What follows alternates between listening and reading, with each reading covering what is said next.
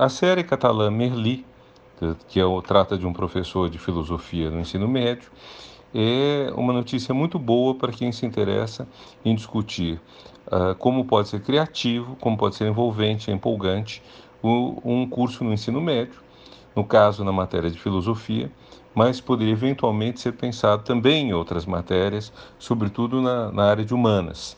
Seria difícil usar o exemplo de Merli para outras áreas, como científicas, mas no caso de filosofia, uh, história, português, talvez algumas outras, o Merli desperta várias inspirações, várias questões interessantes. O ponto básico é que Merli está procurando ligar a filosofia e a vida. Não é por acaso que ele aparece num dos, no, no, mais ou menos no início da série, levando um retrato de Nietzsche para seu gabinete ou para seu espaço que ele vai usar na escola. Nietzsche foi um filósofo que se interessou muito pela relação entre a filosofia e a vida.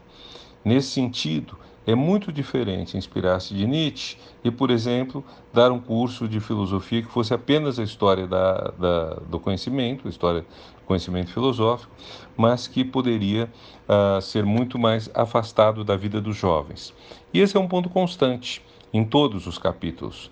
Mesmo autores que não são tão conhecidos pelas reflexões deles sobre a vida, como Kant, como mais remotamente Aristóteles, são chamados a participar dessa, uh, dessa utilidade que ele tem para os jovens, para a vida deles. Eu falei utilidade. Trate-se de mostrar conhecimento é útil, mas nunca utilitário. O bom conhecimento não é utilitário. Ele não é um conhecimento que se limita a um manual de instruções de como você subir na vida, de como ganhar mais salário, etc. Há um episódio no qual uma outra professora vai falar do ensino uh, universitário, das pós das graduações que os alunos podem fazer, e é quase que uma venda de mercadorias, tanto que ele pergunta, ele, Merli, a ela se ela também vai oferecer dois ovos cozidos. É um cardápio que ela está apresentando, denuncia ele. O que ele está interessado é em outra coisa, é ver como todas as questões que aparecem na vida das pessoas e que são particularmente agudas nesse período de transição da infância para a idade adulta, da idade dependente para a idade responsável, da idade subordinada para a idade adulta, como todas as questões podem encontrar respostas na filosofia. Não se trata, porém, de autoajuda. Ele não está procurando dizer às pessoas, ah, façam isso, façam aquilo. Trata-se mostrar conflitos. Então, todo tipo de conflito que aparece. Conflito com o pai, conflito com a namorada, uh, uma professora que é trans, que é discriminada e que é respeitada a partir do que Merli faz com ela, as, um menino que sofreu bullying, que é, uh, não volta mais à escola e que Merli se responsabiliza, se encarrega de trazê-lo de volta, a vida sexual dos jovens, a vida sexual do próprio professor Merli. E aí é um ponto interessante, porque Merli é extremamente iconoclasta o que quer dizer destruidor de ícones, destruidor de, de imagens consagradas e idolatradas.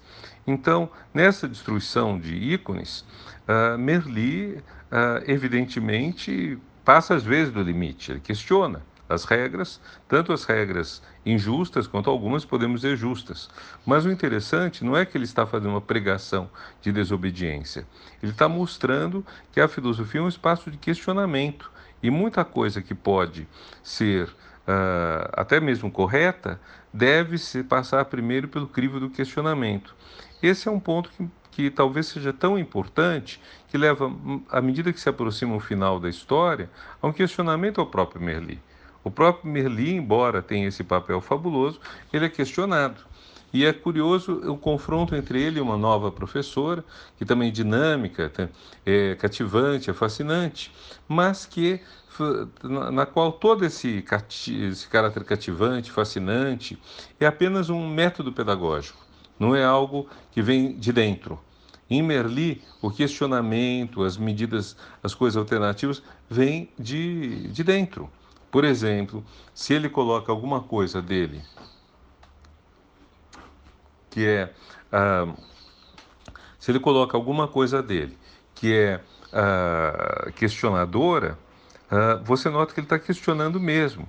A jovem professora, ela tenta dinamizar o curso, por exemplo, colocando slides na lousa e dizendo qual a resposta certa. São respostas apenas factuais. O alunado vibra, as pessoas gritam, saltam, etc., mas é apenas um quiz. Não tem nenhum efeito uh, na mudança das pessoas. Eu penso que quem trabalha com jovens, quem trabalha com filosofia, quem trabalha com ensino médio em geral, em qualquer matéria, deveria acompanhar essa série. Deveria pensar o que, que nós poderíamos mudar no ensino médio para que ele fique mais perto da vida dos jovens. Porque hoje, o problema grande do ensino médio é esse: está muito afastado da vida. Na verdade, isso é um grande problema da educação. Quando eu fui ministro da Educação, no ano de 2015, minha preocupação básica era a seguinte: por que que até, sei lá, até entrar na escola é fundamental, até uns 6, 7 anos, talvez um pouco mais, talvez uh, até um tanto mais, mas por que nesse período as crianças gostam tanto do que aprendem, chegam em casa da, da pré-escola, ou da escola, ou da creche, contando para os pais o que aprenderam e depois perdem esse gosto? Por que, que à medida que vão estudando, elas começam a entender a escola como um lugar aborrecido? Eu tenho certeza que os alunos de Merli jamais acharam aborrecida a escola dele. Este é o ponto crucial, talvez, para a gente pensar a educação hoje.